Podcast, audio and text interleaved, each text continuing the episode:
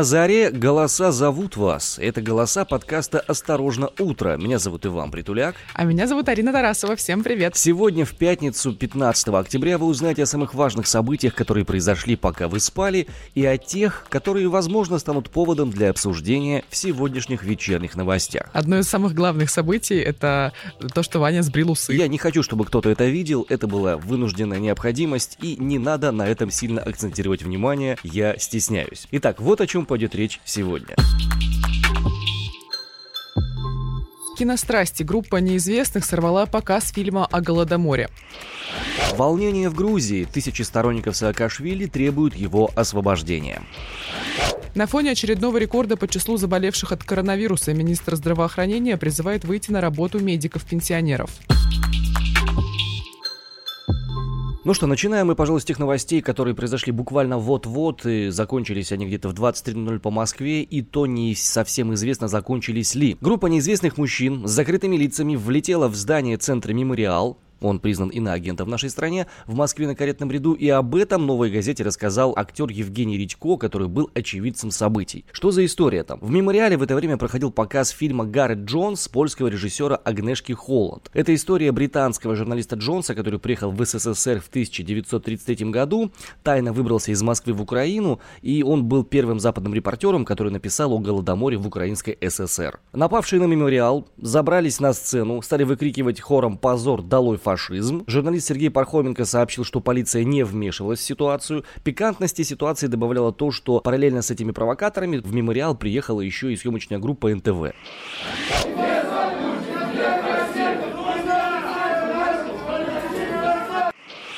Какое-то буквально сосредоточение абсурда. Совершенно верно, да. Вместе с провокаторами полиция задержала двоих операторов. В ОВД доставляют троих сотрудников мемориала. И затем, по данным этих самых сотрудников, в ОВД оказывается у нас три провокатора, три сотрудника мемориала и провокаторов отпускают. После чего происходит не менее интересная история. Как сообщает ОВД Инфо, тоже организация признана иноагента в нашей стране, силовики заперли посетителей кинопоказа в этом самом здании мемориала. Они наручниками закрыли двери. И они запросили со всех э, объяснительные по поводу происходящего. Они раздали зрителям анкеты, чтобы те вносили личные данные, и попросили их указать, как они узнали о кинопоказе и не имеется ли у них судимостей. В здание грубо запихнули продюсер Евгения Гинделиса. К 11 часам вечера все зрители ушли из центра, силовики их отпустили только после того, как получили объяснение. Ранее отвезенные в ВВД сотрудники Мемориал тоже вернулись к центру, после того, как дали объяснение. В общем, все дали объяснение, все круто. Провокаторов, судя по всему, пока в сфере обзора и задержания полиции не нашлось. Получается, нам теперь на территории России нельзя говорить, смотреть кино и читать книги о голоде на Украине, я правильно понимаю? Ну, ты делаешь очень далеко идущие выводы, я бы такие выводы делать не стал. Но я смотрю на перспективу, Ну, понимаешь? у тебя все еще впереди, я понимаю, как бы тебе хочется много нового Вань, ну интересного узнать. уже закрывать А, меня. так вот, смотри, что еще интересное в этой истории есть. Поскольку в этом здании велась видеозапись, то, соответственно, записи с э, видеорегистраторов, которые там были в, в этом строении, их тоже полиция взяла. Но кроме этого, они еще и взяли, ты не представляешь себе что, они Удиви меня. изъяли пожарную сигнализацию Ага. приняв ее за видеорегистратор.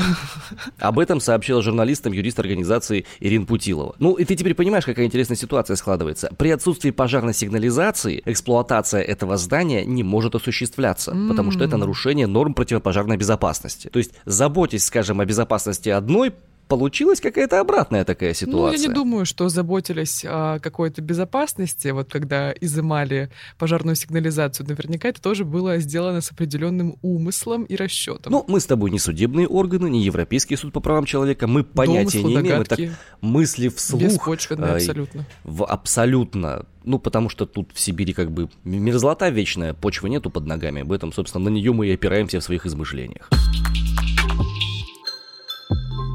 Вань, что ты знаешь о Михаиле Саакашвили? Ты знаешь, для меня фигура этого политика навсегда осталась с галстуком во рту. У, у всех абсолютно разные представления и суждения об этом политике. Ну вот, например, вчера в Тбилиси за него заступились его сторонники. В центре столицы Грузии прошел многотысячный митинг в поддержку Саакашвили. Я хочу напомнить, что в 2012 году Михаил Саакашвили уехал из Грузии, получил в Украине гражданство, собственно, а в Грузии сразу после своего отъезда получил несколько уголовных уголовных дел, и его осудили на 3 и 6 лет лишения свободы. Но он потом вернулся, да? Вот он недавно вернулся, причем сравнительно недавно.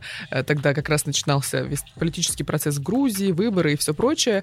И буквально в первые же сутки своего пребывания в Грузии его задержали. Вот он уже несколько дней находится в тюрьме. Пишут, что у него очень ухудшилось здоровье, и вообще он очень плохо себя чувствует. Он же еще объявил голодовку из-за того, что его э, задержали, и в знак про своего протеста и несогласия с этим задержанием. Так вот, сторонники непосредственно Саакашвили, сторонники э, его партии «Единое национальное движение» вышли на главную площадь Тбилиси. Такое достаточно большое количество человек собралось, и несколько часов э, требовали его освобождения. Ну и что, освободили? Вань, ну пока же просто митинг прошел, никто никого не освобождал, Пока же просто разумеется. требовали, да? Да, пока просто требовали. Вместе с этим такая была там э, сцена организована буквально, и вместе с этим там показали выступление украинских политиков, которые поддержали грузинскую оппозицию. Обратились к представителям Грузии такие люди, как Юлия Тимошенко, Давид Рахамии и журналист Дмитрий Гордон, например. Его вот особенно тепло встретила и поблагодарила публика. И знаешь, я читала эту новость и подумала, а что там с Юлией Тимошенко вообще? Так давно ничего не слышно.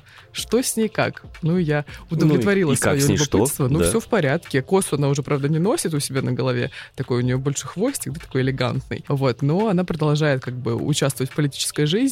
И вот, получается, зимой этого года Зеленский предлагал использовать как логотипом ее партии э, мем фейспалм.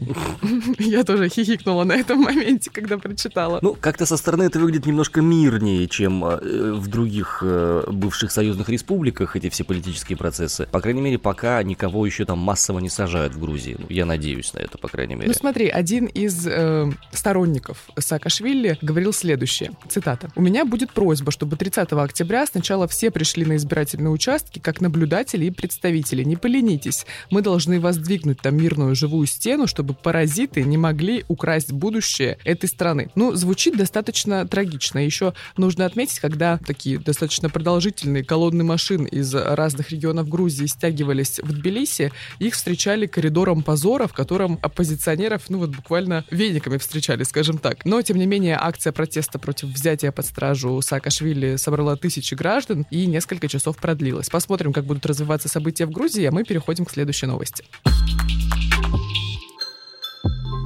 Итак, господа, очередной антирекорд, связанный с э, коронавирусом, установлен в нашей стране. 14 октября Федеральный оперативный штаб по борьбе с COVID-19 сообщил о том, что в России зафиксировано 31 299 новых случаев заболевания. Это самый максимум с начала пандемии. По этому поводу особо говорить нечего, по той простой причине, что это ну, официальная информация, то есть в действительности может быть еще какое-то количество латентных случаев, скрытых случаев, и сейчас далеко не самое лучшее время для проведения проведения каких-то массовых мероприятий, как то там, допустим, перепись населения, о которой мы чуть попозже расскажем вам, которая сегодня стартует. Ну и это еще не самое-самое странное. Ну, как правило, статистика обычно занижена, причем э, неважно, коронавирус это или любые другие показатели, потому что кто-то не сообщает о своем заболевании, кто-то знает о своем продолжает ходить на работу, да. Э, кто-то не знает, у кого-то оно протекает бессимптомно и так далее. Например, глава российского Минздрава призвал медиков, вышедших на пенсию в начале пандемии, вернуться на работу. Он предлагает им поставить получить вакцину и приступить заново к своему долгу. То есть сказать. пенсионерам, которые уже вышли, ребят, ну-ка возвращайтесь, уколем вас сейчас быстро вакциной и давайте работать ну, дальше. Ну, это, конечно же, он не настаивает, это просто предложение. В начале пандемии, об этом пишет ТАСС, Мурашко говорил, что когда была объявлена обязательная самоизоляция для людей старшего возраста, часть медицинских работников вышла на пенсию. Так вот, он все еще ссылается на долг этих людей и призывает их к тому, чтобы вакцинироваться и снова выйти на вот эти вот боевые поприща буквально, потому что не, ну, не могу это иначе назвать, э, как борьба с коронавирусом. Ты знаешь, я вспоминаю 2020 а, год, октябрь, декабрь месяц и начало 2021 года. У нас в Омске буквально огромное количество сообщений было. А, вот эти вот, знаешь, трагические фотографии публиковались с черными рамочками, когда представители самых разных медицинских учреждений просто умирали от коронавируса во время борьбы с ним. Они возглавляли отделения, они возглавляли красные зоны, и у них вот это все происходило. И, честно говоря, видеть это было, ну, очень страшно, потому что люди, которые, по идее, являются одной из наших немногих защит между коронавирусом и нами всеми, они грудью встречали это заболевание, они на ногах проводили последние свои часы, некоторые из них умирали задержали на рабочих местах. И на мой вкус э, предложение вернуться тем, кто уже ушел на пенсию, это несколько, не знаю, если это вынужденность реальная, да, если это действительно требование времени такое, что, ну, нету спецов и нужно брать новых, то это, конечно, ужас. Нужно бить во все колокола и каким-то образом трансформировать систему здравоохранения и всего остального. Если это просто инициатива... Ну, не будем забывать о волонтерах, которые Ой, есть. волонтеры, конечно, тоже это огромная, гигантская поддержка, но для меня всегда было странным с момента, как я заболел, что на момент старта этой самой пандемии у нас не было необходимого количества времени даже рабочего у врачей в больницах в нашего города, чтобы всех заболевших принять. Вань, ну о чем говорить, когда у нас от э, всего государственного бюджета Минздрав имеет только 4,5%? Н- н- Сколько ты сказала? Четыре с половиной? 4,5%. Да, и еще немножко в этом году снизили. Ну, мы с тобой бюджет. говорили Да, уже да, об да, этом. да. Что из этого следует, какие вещи двигаются дальше? Ну, вот еще одна глобальная новость, связанная с этим, пришла. Общая численность населения России на фоне пандемии уменьшилась на 535,5 тысяч человек в 2021 году. Но, несмотря на это, несмотря на это, Россия возобновляет авиасообщение еще с девятью странами.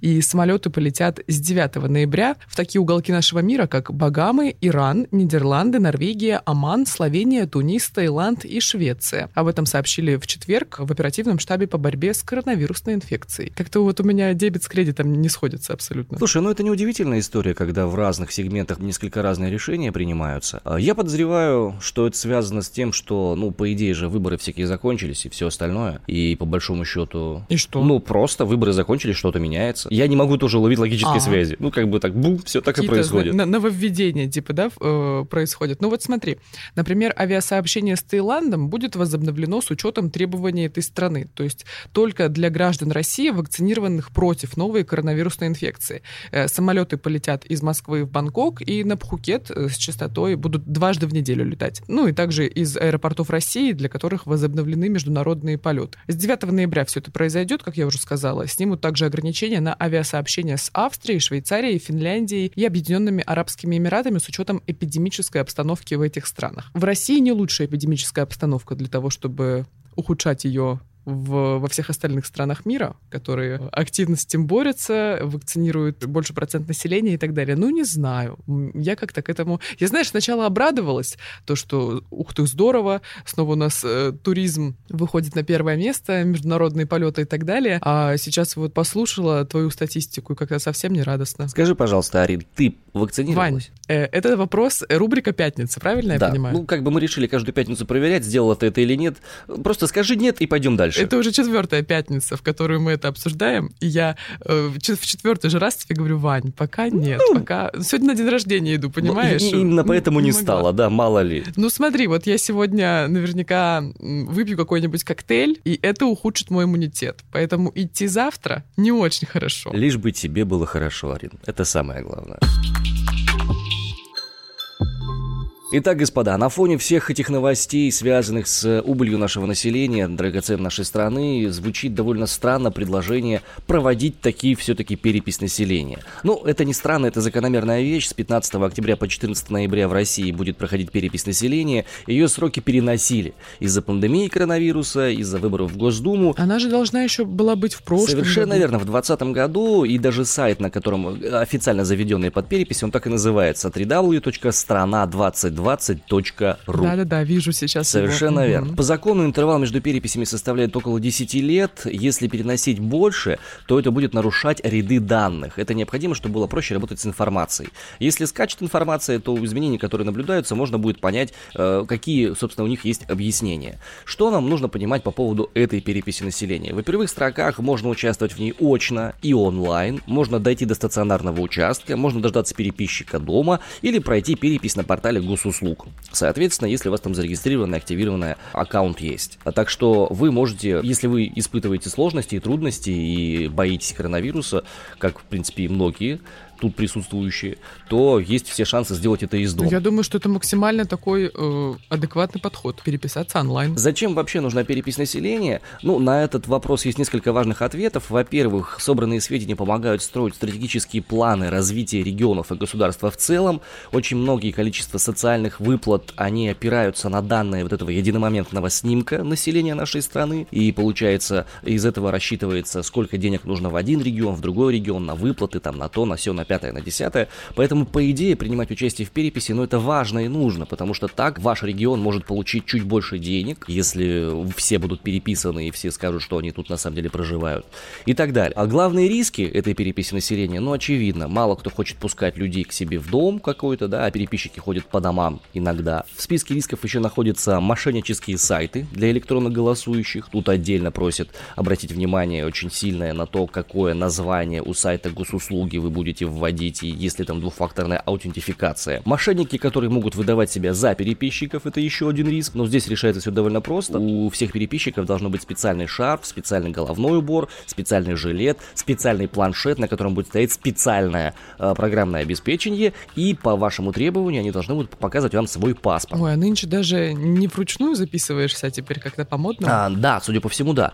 Ну и еще один момент. Вы свой паспорт показывать не обязаны. Вы можете просто назвать свою фамилию, имя, отчество, так, как вы считаете это необходимо. Ну и еще один риск для этой переписи населения, то, что около 19% россиян не собираются в ней участвовать вообще никаким образом. Это данные опроса портала superjob.ru. Соответственно, они не очень хотят э, быть задействованы в этой истории никак, ни онлайн, ни офлайн, никаким образом. А что за протест? С чем связан? С чем это связано? Слушай, а там особо про причины речи не шло, но, судя по всему, люди не очень доверяют переписчикам, и многие сливы данных, они связаны были как раз э, с данными, которые регистрировались госорганами самыми разнообразными. И поэтому у людей уровень доверия к этой переписи не очень высокий. Организаторы говорят о том, что проблем с этим быть не должно, потому что ваши личные данные, имя, фамилия, отчество и данные вашего семейного домохозяйства, они будут отделены друг от друга, это будут совершенно разные списки, и связать одно с другим ни у кого не получится, но за счет инертности мышления, я думаю, вот такая вещь, собственно, и происходит.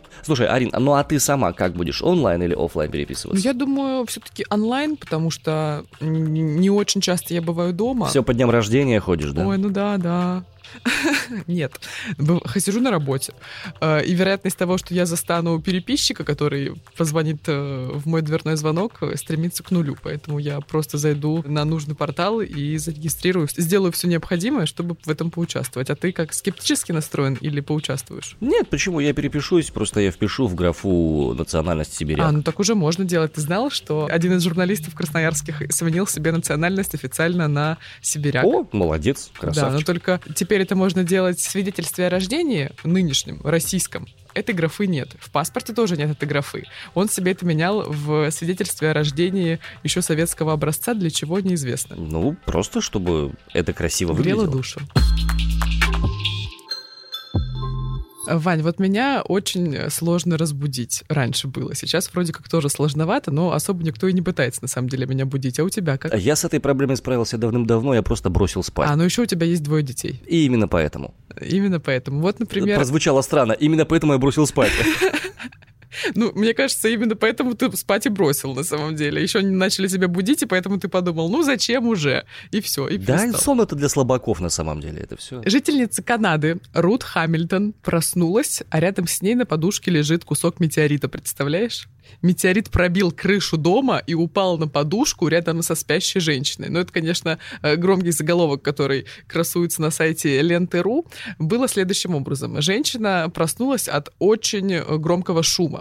И, значит, на нее с потолка посыпались э, обломки дома, потолка и всего прочего. Она не понимает, что происходит, подскочила, включила свет, позвонила в полицию. Приехал, значит, полицейский, позвонил на соседнюю стройку, говорит, а у вас там ничего не ломалось? Говорят, нет, все в порядке, но мы видели в небе сияющий объект, который, значит, взорвался и раскололся на большое количество кусочков. Ну, собственно, так и получилось, что один из отколовшихся кусочков метеорита пробил крышу дома той самой Рут Хамильтон и приземлился на подушку рядом с ней. А если бы она спала вот на этой повезло. подушке? Ты понимаешь, что, ну, что да. значит родиться в рубашке буквально? Она не получила никаких травм и чувствует себя нормально, и планирует оставить камень себе, так как он заинтересовал ее внуков. Единственное, что, наверное, она научилась э, лазерами из глаз э, разогревать кофе, да, обрела суперсилу, и теперь, когда она выходит на улицу, от нее солнце отражается очень ярко. А так все нормально. Ну, возможно, нужно у нее это уточнить. Страховая компания на данный момент выясняет, полагается ли женщине компенсация за повреждение крыши,